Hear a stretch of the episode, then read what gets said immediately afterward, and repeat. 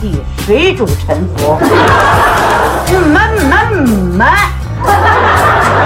们嗯不说谁说？你们不管谁管？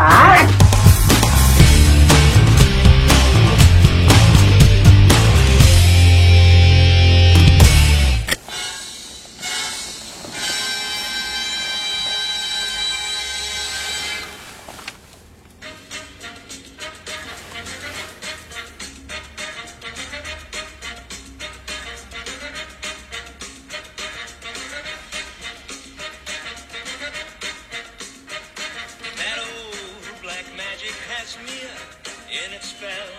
That old black magic that to you I believe so well. Those icy fingers up and down my spine. The same old witchcraft when your eyes meet mine. I love it so yeah, that same old tingle. 晚上好，这里是能力有限电台，我是范范。我是老崔，今天晚上我们就随便找了一个地儿，对，然后说点儿深刻的话题。羞羞的话题我呸，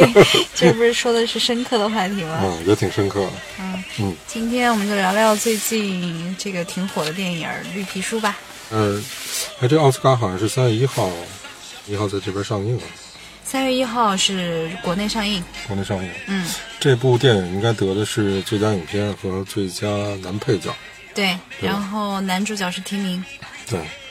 这次奥斯卡最佳男主是《波西米亚》的那个吧？呃，对，好像是。喜欢这个电影吗？你说《绿皮书》还是《波西米亚狂想曲》啊？两个都一样。这两部我还真的特喜欢。那咱们先聊一个，下次再聊一个。行，今儿我们先聊绿皮书，下次再聊《波西米亚狂想曲好嘞，没问题。》。那，你给我们大致说说这个剧情呗？聊这个剧情之前，得先聊聊这个电影名称的来源嗯，啊，它为什么叫《绿皮书》？对对对，因为这个得聊聊电影的背景了哈，嗯，因为只有大家了解这个电影的背景之后，能够更好的去理解里面的剧情和这些人物的表现，嗯，是这样，就是这个电影的设定呢是在一九六二年左右，嗯，我觉得主要它讲述的，就我看这个演员，他们自己也说过啊，也是我自己觉得他是讲述的是一个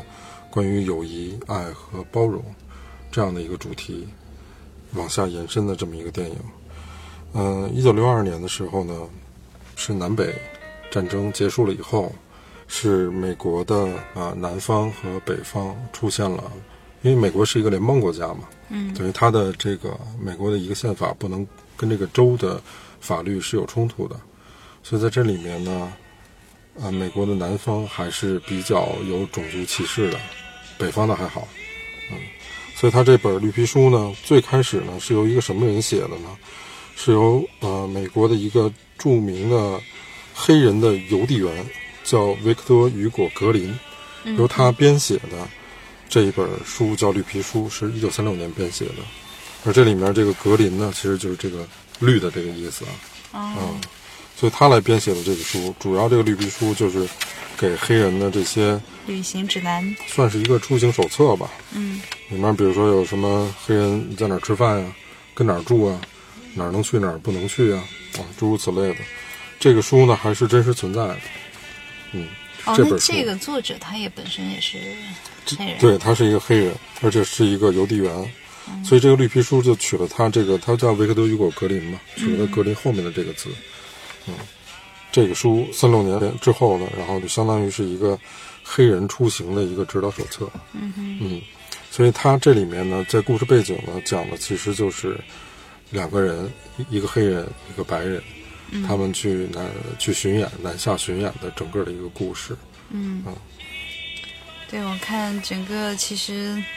呃，这这个剧情就是在我看来，因为嗯我可能对于这种历史还有这种政治的背景了解比较少嘛，在我看来，它的剧情可能就是围绕着，呃，这个白人对黑人的这种种族歧视的一个一个，就对他的一个观念上的一个一个变化吧。嗯，然后呃。这个水利博士他是一路要是南行，就南对下去巡演，对对对，哎然后他其实也是为了，就是好像是通过自己的勇气，呃，然后去改变人们的观点。对观点，啊嗯但实际上啊，因为这个是这个电影是根据真实事件改编的，嗯，但它这里面就有好多比较有意思的事儿了，嗯，实际上它跟真实的历史呃背景和事件呢，稍微还有一点不同，嗯，我举个例子哈，咱们再往前倒一点点说，嗯，比如说美国的这个，咱们都说这个南方和北方嘛，嗯，就南北是怎么划分的，啊，怎这么个划分的？给听众朋友们一点儿这个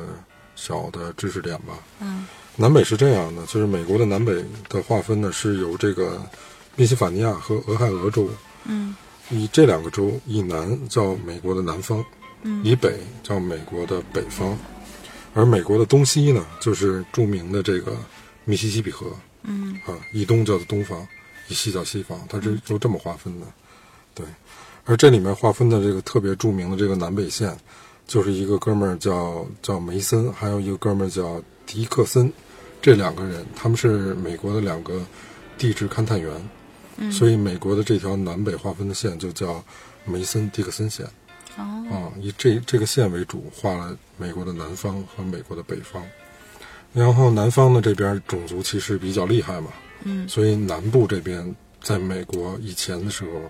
统称为叫蓄奴州，嗯叫什么？蓄就是呃蓄蓄力的那个蓄，蓄奴州啊。所以那边其实还得再往前再倒倒，因为美国有一个特别著名的，我们都学过南北战争。嗯，南北战争其实比这个电影要早得多，就一八几几年，一八六几年的时候，美国开始了这个南北战争。但在南北战争的时候，实际上就南方跟北方打仗嘛。嗯嗯，那个时候因为就是北方赢了，南方输了，那实际上美北方这边代表着解放嘛，南方这这边代表着守旧嘛。嗯，但打赢了之后呢，就当时的这个总统叫林肯，就宣布了这个黑人的自由。对，但是呢，美国这刚才我们也聊到了，美国是一个联邦制的国家。嗯，所以呢，它其实每一个州还有法律。嗯，所以实际上在南北战争结束了以后，美国从法理上面就是宣布了黑人是平等的，但是呢，在南方的时候，北方北军撤了，之后他就没有没有这个武力的保护了嘛，嗯，然后南方又回到了就是还有这种歧视的这样的一个一个情况存在，对，所以呢，这里面有一个真实的事件，就是我们今天聊的电影的这样的一个事件。嗯我们电影里面的两个主角，一个是谢利博士，还有一个托尼，嗯两个人啊、经过了一段时间的这个磨合和巡演，最终达成了他们现在这个电影里拍摄的这样的一个故事。嗯但是还有一点不同的是，实际上电影里面演演的是他们两个巡演是巡了两个月，嗯，其实真实是巡了一年半哦，啊，并不是两个月结束了，他们是巡巡演了一年半。哇，这么把长时间整个的美国的南方都走遍了。对，这个故事因为是一哎九六二我年插开一始句啊啊，，他为什么一 定要把所有的就是南方城市走遍？是为了就是还是是要改变人们的观点吗？我觉得其实有一部分可能是这样的这样的作用吧。嗯但是有两方面的原因，一方面的原因是它的唱片公司嗯有这样的一个要求，所以它并不是像这个呃，在故事的影片里面说的那样，就是嗯说这个谢利博士是自己要求又要去南边，又要在北边。他其实，在北边就挺舒服的嘛，他对一定要去南边。对，是最后他的那个拍档嘛，就是那对个大提琴手，他对说的这一段对，嗯那这是其中一个原因。嗯，还有一个原因也确实如他这个大提琴手所说的，因为这个谢利博士在真实的历史事件中，跟一个美国特别有名的人权运动的领袖叫马嗯哦丁·路德金，啊，他们两个是特别好的朋友。所以，在这个故事设定，刚才我聊过了，它是六二年设定的嘛。实际在六三年的时候，马丁·路德金就发表了这个“我有一个梦想”，嗯，这个著名的这样的一个人权宣言。当时这个谢利博士也去了，嗯，所以可能我觉得也是用他的实际行动去支持这个马丁·路德金吧。所以我觉得是两方面的原因都有。一个是工作缘故，一个是出于自身的对对，信信仰。 对，这个电影里面其实争议还挺多的。嗯，因为这个电影里面就是我们看到的，他写的是这个根据历史事件改编。嗯，但实际上呢，在电影的这个宣传的海报，以及宣传的这些物料上面，他写的是灵感源自于历史事件，或者灵灵感源自于真实事件。嗯，他并没有说完全的改变。 当然了，艺术肯定是要就是升华一下，它不对，一因定为是因为就像我刚才说的，它不是完全源自于真实，它还是有一些这个改编的成分在里面。嗯而这个电影的这个编剧和制片人，恰恰就是这个托尼嗯的亲儿子哦，啊，是他的亲儿子。所以在这个我看过一个这个采访，那个导演叫 Peter 啊，他说的时候，他说这个电影他拍的时候压力特别大，嗯是因为他拍实际上拍的就是这个编剧他爹的事儿，嗯而且他对他爹又特别的崇敬。那其实他本来想把他爹塑造成稍微反面一点的那个角色，嗯就是像我们之前聊到的，嗯嗯，他怎么真就突然转变了？他从一个非常不喜欢黑人的这样的一个人，对，变成啊、呃在经过这一路就最转后变的那成么为快，朋友，对对，他其实想把这个过程慢慢的梳理的缓和一点儿，不是那么大的转变。哦，难怪我看电影的时候，我会觉得，哎，他怎么能通过一次，就是第一次那个施尔博士演出的时候，他看到他在弹钢琴那种微笑自信的时候，然后，呃，那个托尼也是露出很欣赏、崇拜那对种。然后回去他给他妻子，我记得他写信的时候就说了，说他是个天才对。但我当时觉得还是有点突兀，对我来说，因为我觉得他怎么能够通过他一次这个演出？因为而且按照托尼的背景的话，嗯其实托尼可能是一个对音乐上。并没有那么多素养的一个人，对然后他怎么能通过一个艺术家在台上的一次演出，然后就对他彻底有就是对于这种这种界限，就是种族歧视，还有对于这种文化上的能够嗯转变的那么快，对对对，所以我觉得那难怪他其实可能是在一年多的这种旅行中对，他是慢慢的，对，嗯而且还有一个背景的点是在于，呃，这个导演在拍摄这部影片的时候，实际上其实压力很大，嗯哼，因为呢，这个托尼的这个儿子，既是编剧又是制片人，嗯哦，制片人就直接管 着导演，对，这些人最所以大了，对啊，所以他他要给他爸塑造的不是特别好的情况下，我估计这导演可能也得穿点小鞋儿吧。嗯所以他其实相对来说，我觉得转变的就在电影里面表现的 Tony，啊、从一个非常歧视黑人，嗯，到完全接纳这个薛利博士的转变是相相对来说有点突兀的。我觉得他的点可能是在这儿。哦，嗯，但是其实他从一开始也表现的，就是说整个片子其实还是挺含蓄的，嗯对，对吧？就这他个从是一们俩个没有从来没有说出来这个话，对，他是好莱坞的一个政治正确的片子嘛。对对对嗯，，他肯定是要表现出来这爱与自由、和平、平等啊观点，在这个影片里面，嗯对是，政治不正确的片子可能也获得不了奥斯卡奖。嗯嗯，所以这部电影呢，主要反映的其实就是来自于两个不同世界的人，嗯他们有各自的立场，他们有各自的背景嗯啊，在这个整个的因缘际会的这样的一个旅途里面，嗯，让他们来自两个不同世界的人，那么大这种别的人凑到了一块儿。嗯然后展开了这样的，从电影里面讲是两个月的这样的一个旅程，嗯。还对，是我挺觉有得意思的。对，我觉得他们在其实这个片子，我觉得包含的元素很多，嗯这也是一个就是相当于公路旅行的一个片子嘛。对，然后在这个整个旅行的过程中，他们俩是互相是接受对方，而且其实博士也是在这个过程中是有勇气去面对真实的自己。因为我我自己觉得，在那个剧情可能高潮的时候，嗯就是、呃，他们从警局出来，就是然后在那个路上下着大雨，嗯然后博士施大尔博士哭嗯对施尔博士让他停车，然后下车哭，他说我既不是白人，白人又不是黑人，对你你告诉我我到也底是谁？我也不是男人，对，我我对到底是谁？对，是的。但是我觉得他说出这话了以后，其实他就开始能够去接受自己，或者说是能够把自己给给扒开，然后让别人看见你了。嗯，没错儿。但是实际上这个点啊，就因为咱们呃还是介绍先介绍介绍背景啊。这个点就是这个故事为什么整个的这个剧情比较有争议？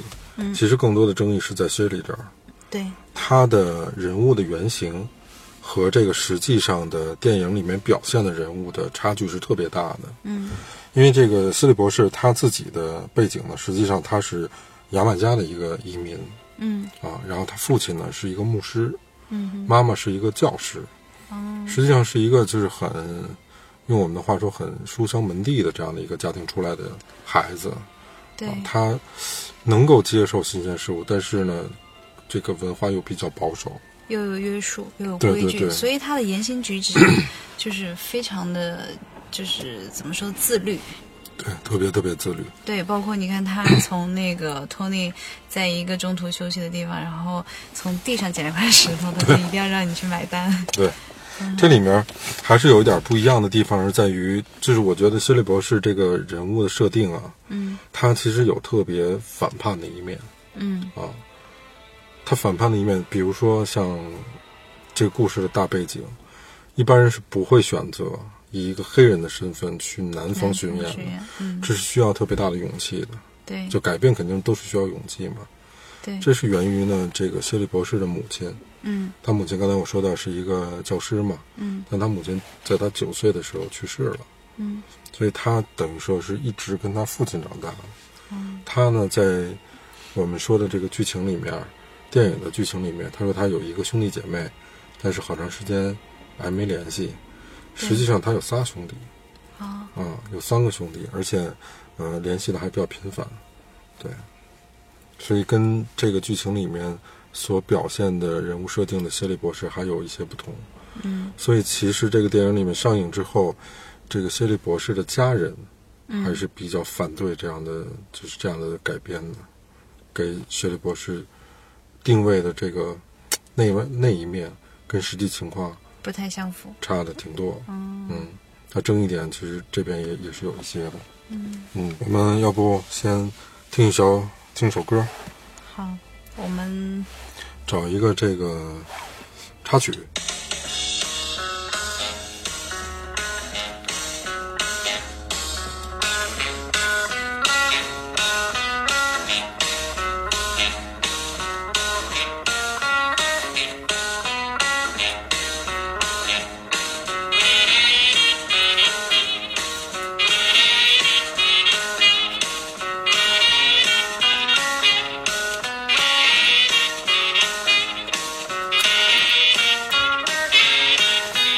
这是他在这托尼在酒吧里面工作的时候那一段插曲。好像是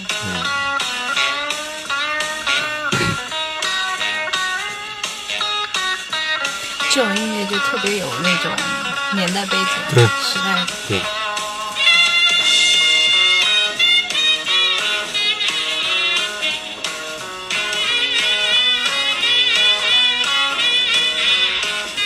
其实特别美国乡村的这种大提琴、萨克斯、对，萨克斯。主音节奏特明白啊。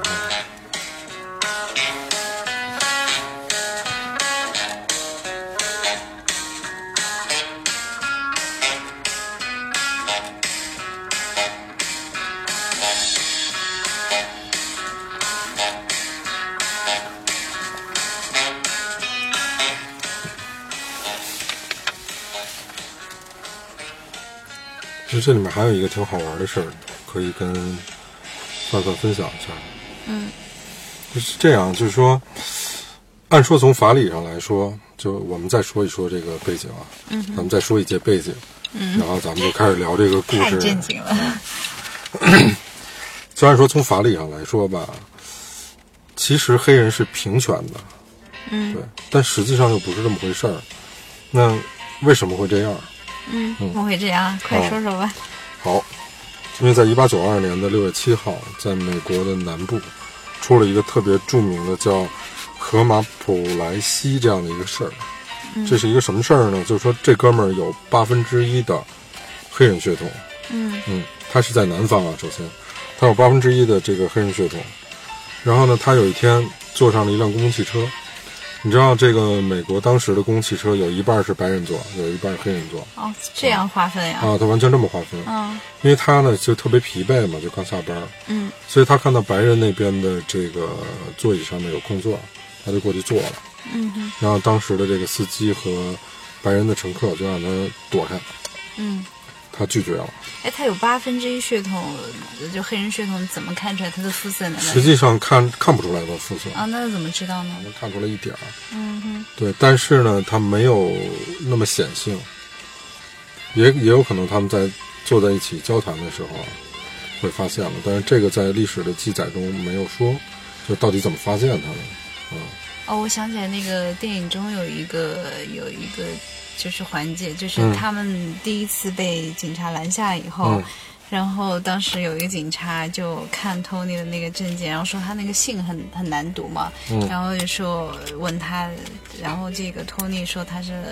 就是相当于来来自哪里嘛，然后当时那个警察就说他说呢，你有一半是黑人血统，你也是半半个黑人，然后他咵就打了他一拳。但实际上，美国不是有一个这样的一个歧视链吗？嗯，包括好像一一还是七十年代，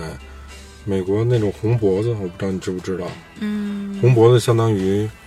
啊、呃南部的最下层的白人。嗯，啊，他们管这样的人叫红脖子。嗯，就可能知识比较贫乏，他们又觉得这些人的智商不够高。嗯强制绝育，哇、就你都不能想象，你知道吗？这太过分了啊，！强制绝育啊，这个其实离现在不到一百年的时间，哇在人类上最发达的国家之一的这个地方就干过这么啊， 这么操这么蛋的简事儿， 对这么简单粗暴，对 对。然后我接着说啊，嗯，咱们说这个河马这个事件，因为美国呢，它实际上是那种海洋法律，嗯，啊、它是那种判例制的，嗯所以它相当于就是大法官判了这个事儿，然后其他人就可以照着这个判例去执行了。嗯哼，所以刚才我们聊到的这个河马的这个事儿呢，这哥们儿不登上了啊，她是一个女的啊，她登上了这个车，被人抓住了，然后让她起开，别坐这白人的座儿，她拒绝了，嗯，然后被人送上了法庭，在这个法庭里面，那个法官判她有罪，啊，所以借助这个法法案，就其实就有后面的这个事儿了。借助这个法案之后，从法理上就黑人也有投票权，但是他就把这个法理上平等，但是实际上不平等的这个，比如说绿皮书规定你能在哪儿住，住你不能去哪儿，你能上那个厕所，你不能上那个厕所嗯你能在，哪儿完吃全饭不能完全分开了。对，就是因为这样的一个事儿，才导致了后面一系列黑人的不平等。这是这个电影里面背景里面特别重要的一个支撑的点。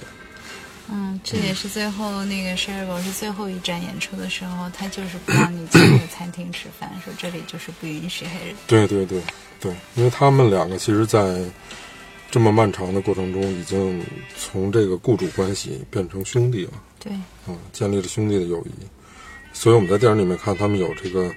相互争吵，嗯，相互帮助，嗯，所以最终两个人就互相感染了，然拔后枪相助， 还有，彼此真诚嘛。对对对，嗯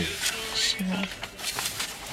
所以这个就是基本上是这个电影的背景。嗯，啊，我们就可以聊聊这个电影本身了。我觉得我们现在已经聊了很多电影本身了。哦，是吗？对呀、我以为我这儿一直聊嗯因为背这景个。故事，其实你要说这个故事，它是从情节上来说，它其实比较简单。对，他就是两个人一路南行，然后去呃巡演，在这个其中发生的两个人，就像你刚才说的，有争执，然后有拔刀相助，在最尴尬的时候、最难堪的时候。嗯啊，然后都能互相，就是最后互相是都是，就相当于是互相帮助了啊、其实故事的情节是非常简单的，对，它的背景选的不错，而且这个影片拍的节奏感让你很舒服。嗯这是我比较喜欢的地方。啊，不过说到这个影片，像这样类型的这种公路电影，嗯哼，而且是双，等于是双双主角的，两个其实都是男主角。对所以他们两我也觉个的得他俩其实都是主角，所以最后提名的时候，一个是获得了配角，但是我觉得其实演生日博士那个人演的真的还挺好的哦。因为他，我觉得他是比较自信，嗯因为奥斯卡从来不会这个一个奖颁给同两个人，嗯比如说两个人都是最佳，他从来不会这样，所以他报了一个主角，报了一个配角，嗯哼，啊，但没想到的是，配角拿了。配角拿了，主角没拿，嗯所以这里面，你我觉得这两个人其实这两个主演演的都特别的出色。嗯，这两个主演咱们其实可以多说说。嗯、比如说演扮演托尼的这个人，嗯，他演过一部著名的电影，可以永载电影史册的电影，你看过吗？你想想，不记得了，我有点脸盲叫《指环王》。啊。嗯他他他他他他演《指环王》里谁啊呀、 《指环王》里面的人类的国王阿拉贡，是吗？我怎么、 对啊我怎么一点《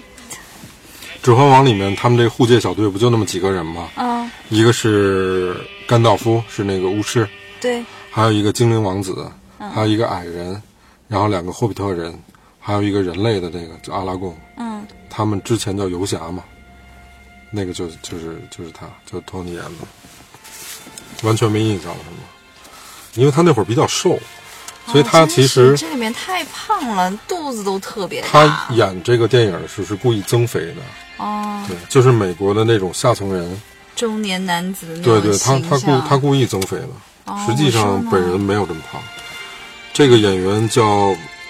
维果莫莫腾腾森森，对，对是。哦，嗯还有真的，我是完全是看不出来，看不出来吧对，一点都看不出来。谢里博士的这个演员就是叫马克沙拉阿里嘛，嗯，他也演过一个特别有名的电影，估计你也没看过吧？本杰明·巴顿骑士，嗯、那个不是他最有名的电影，而且他不是主演在那里面，他演的那个电影就也是在前两年上映的，叫《月光男孩》。嗯，他演那个大反派，啊，就完全你你在那个电影里面看，你完全跟这个现在的谢利博士是不是一个不一人。他那里面就巨爪，然后演的是一个毒贩，嗯哼，对， 哇，所以你你要看那个就我回去找来看一对下。，你就觉得这演员真的太牛逼了，他塑造人物的能力啊嗯完全不一样。对他在这里面塑造的人物形象，我还真的挺喜欢，就是他拿捏的那个劲儿特别好。对，他是一个特别收敛的对啊，而且是不卑不亢的。对不嗯卑不亢，但是内心他其实是有一定的那种，就是嗯，怎么说呢？他是内心实际上是个很悲伤的人，因为你对看他每天晚上都要去喝一瓶喝一酒，杯酒，对，对是挺悲伤的。对，那换我我也挺悲伤。是他可他就像他在就是剧中，嗯，他说我不是白人，也不是黑人，然后我也不像个男人，其实那一刻其实是他自己内心里面特别想说出的话，对他实际上是寻找一个终极的问题：是我是谁是的。啊？他不知道他是谁。对，但是他其实后来接纳自己，嗯，所以我觉得其实那一块儿是这个电影的一个一个高潮啊，点。不过这个得往前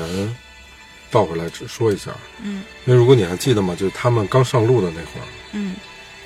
比如说他这托尼给他放一些这个黑人的这个音乐，音乐对包括炸鸡、乱七八糟的这样的，就是非常典型的具有美国黑人代表性的这些东西，他都不知道。嗯对实际上不是这样的，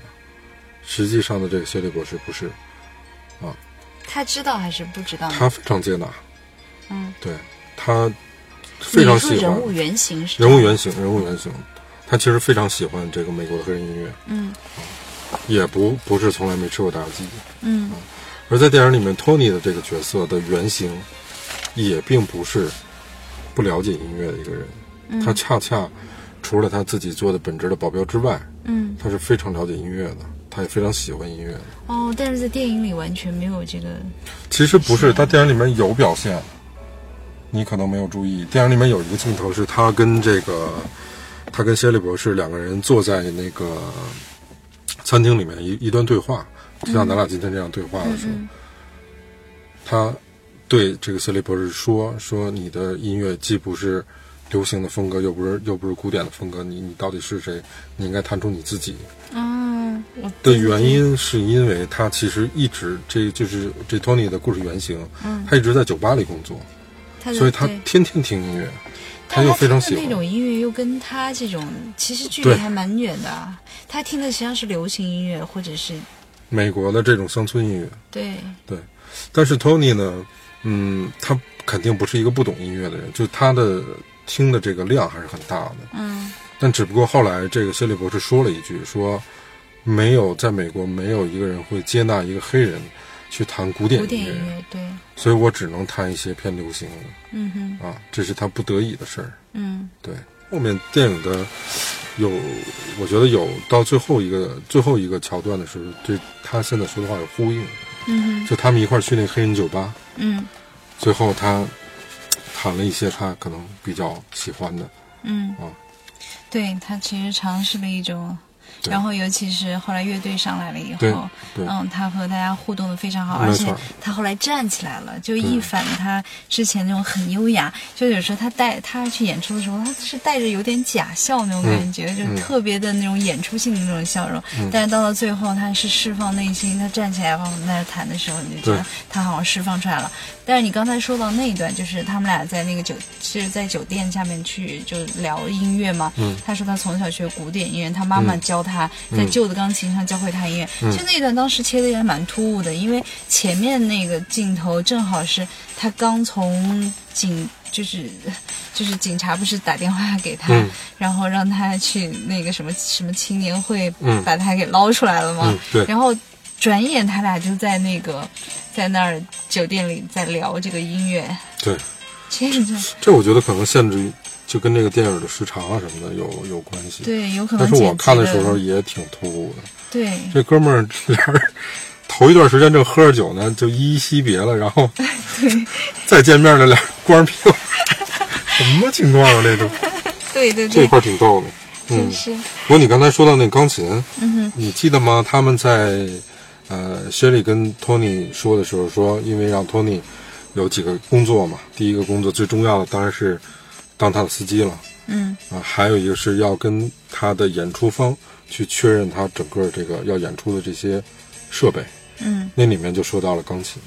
对他那个钢琴的牌子叫斯坦威，对啊，斯坦威是钢琴里面特别著顶级名的顶级的一个牌子。嗯，那后面呢有一个事儿你可能不知道，嗯，就是斯坦威是属于哪个公司的？嗯，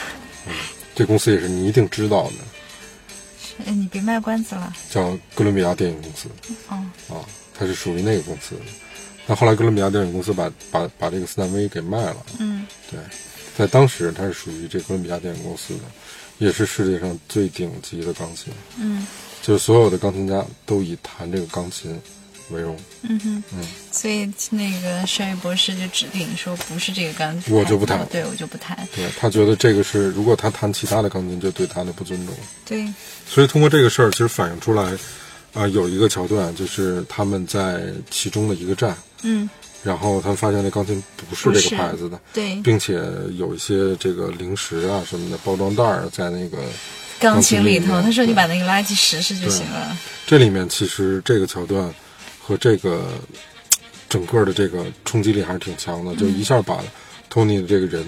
描写出来了。啊嗯他非常明白他在这个整个的过程中的任务是什么，他要应该做什么，嗯。就是很好的一个保镖。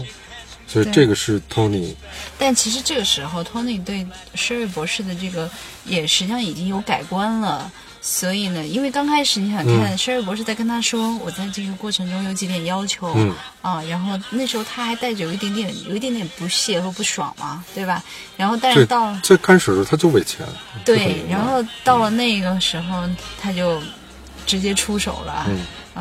所以他其实那个时候不光是他是一个呃被雇佣的一个关系了，嗯他已经开始对 Sherry 博士的一个一个转变，所以慢他慢的从雇主变成哥们儿的一个过程。对，所以他会嗯维护哥们儿，为了哥们儿演出好了，然后我就一定要你去给我弄一台这个钢琴来。哎，我倒不这么觉得，我觉得他可能还还没有完全转变过来。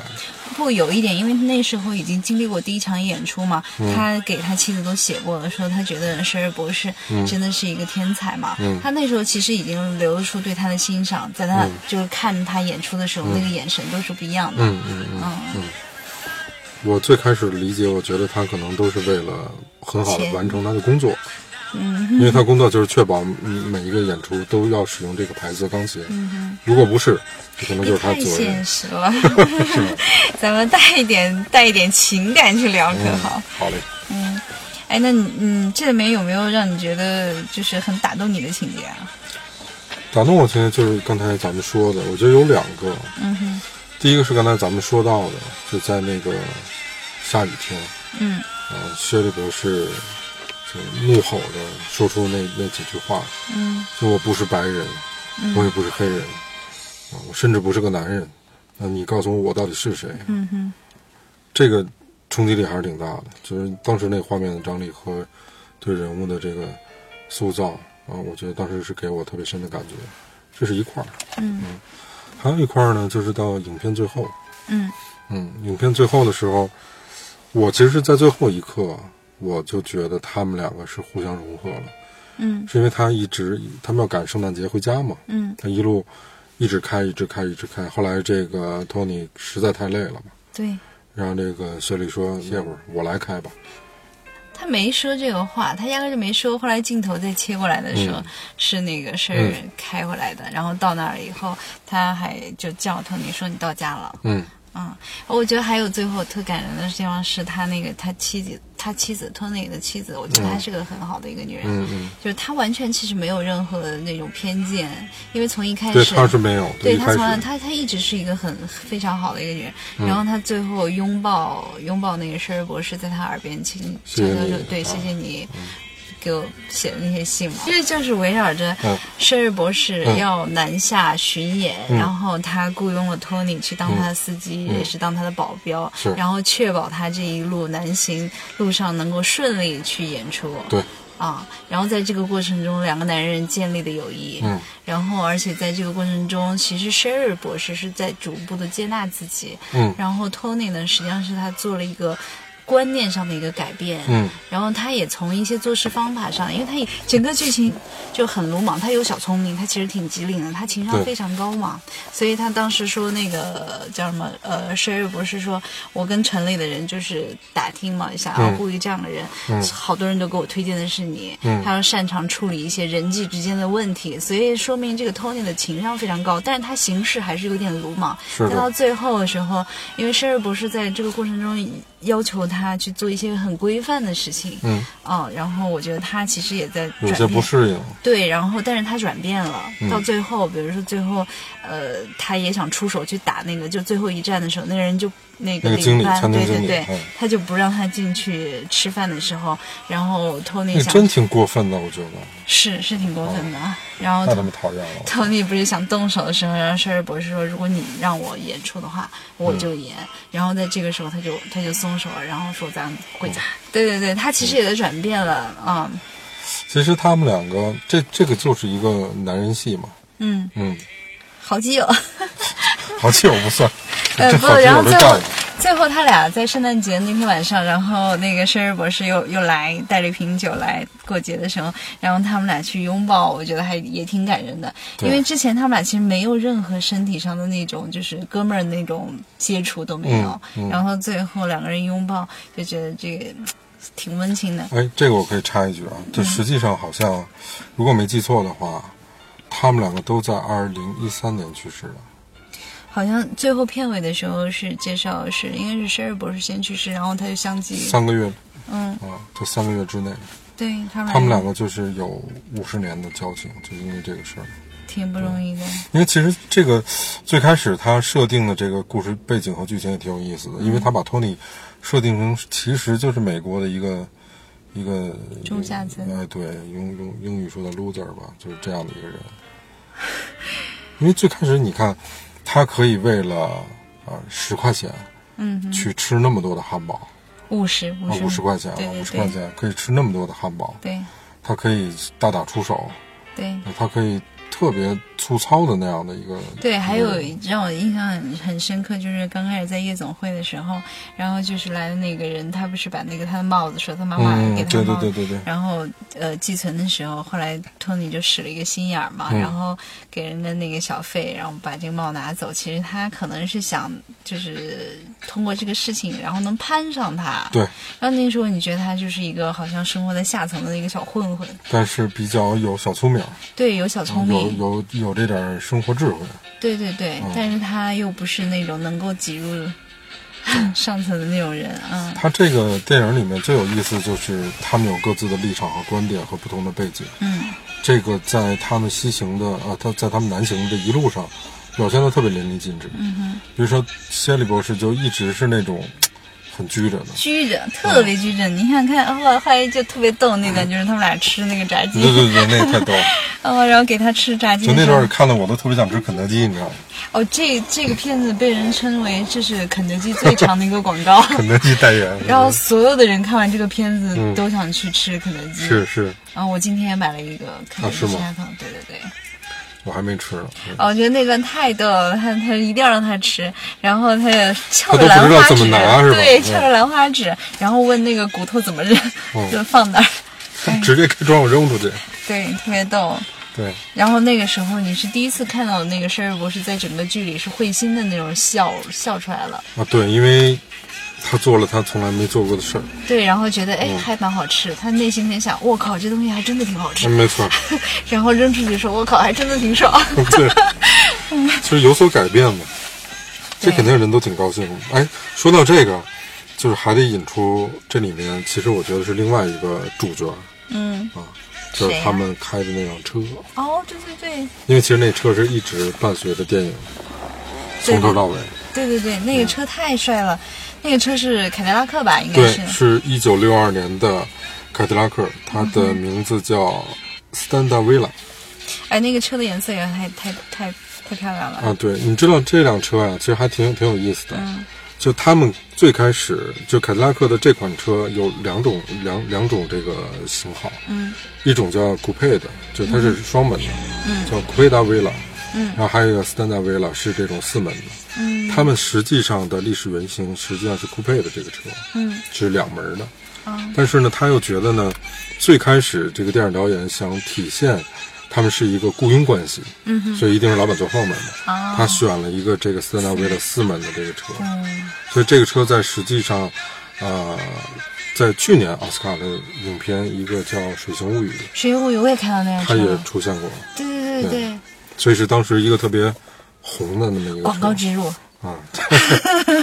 对对，当时我嗯记得很很深刻，因为那个《水形物语》里那那个人他选这个车的时候，他还就要了这个颜色。没错，他那选是这当个时颜色比较流行的颜色。对蒂姆尼蓝吧，那是提姆尼兰吗？我觉得是。嗯。哦，你刚刚说到那个四门的时候，我印象特别深刻。还有一个情节就是他们他们在那个过程中，然后到是不了是一个到地黑人那方个爆缸那个地了，对对对，啊然后那边正好有那很不多是宝钢，那是水水水箱开锅了。哦，然后然后那边就很多黑人在在在田里工作，然后这个时候最后就一直看着他，他因为穿的又很优雅，嗯对然后最后看白人给他拉开了车门，对哦，我觉得他们那个眼神里可能就燃起了希望的火苗，对对对对对、嗯，那段也是那种，我觉得拍的还挺巧妙的，对，因为它实际上是以黑，就是这些南方的黑人的视角去看这个谢利博士。嗯哼，虽然他也是在南方，嗯，但是他可以有不一样的生活。嗯哼，那这里面就是还有一个事儿，刚才可能忘了跟大家说到了，就其实这些黑人从法理上来说是平权的，刚才我们已经说到了，但他为什么还耕作？嗯，的原因是在于他们其实没有受过教育，嗯，他们也没有什么样的人脉，嗯所以他们从法理上平权了以后，他还是没法生存，他只能还依靠他之前的雇主。明白，所以他雇主还让他干他以前的事儿，嗯实际上是没有什么大的转变的。明白，这个故事在刚才我们说到那个桥段和场景里面，体现的可能是这一段的历史。嗯，所以基本上也把这个电影聊得七七八八了，从历史上，从现实上，从它的拍摄上，从它的故事性上。嗯，我觉得基本上是这样，能力有限嘛。能力有 限。行，今晚能力有限就到这儿。好绿皮书真的是个好电影，大家有空可以看一下。一定一定要看看。如果大家觉得还不错，谢谢，欢迎大家帮我们转发，感谢，嗯好，谢谢，拜拜。拜拜。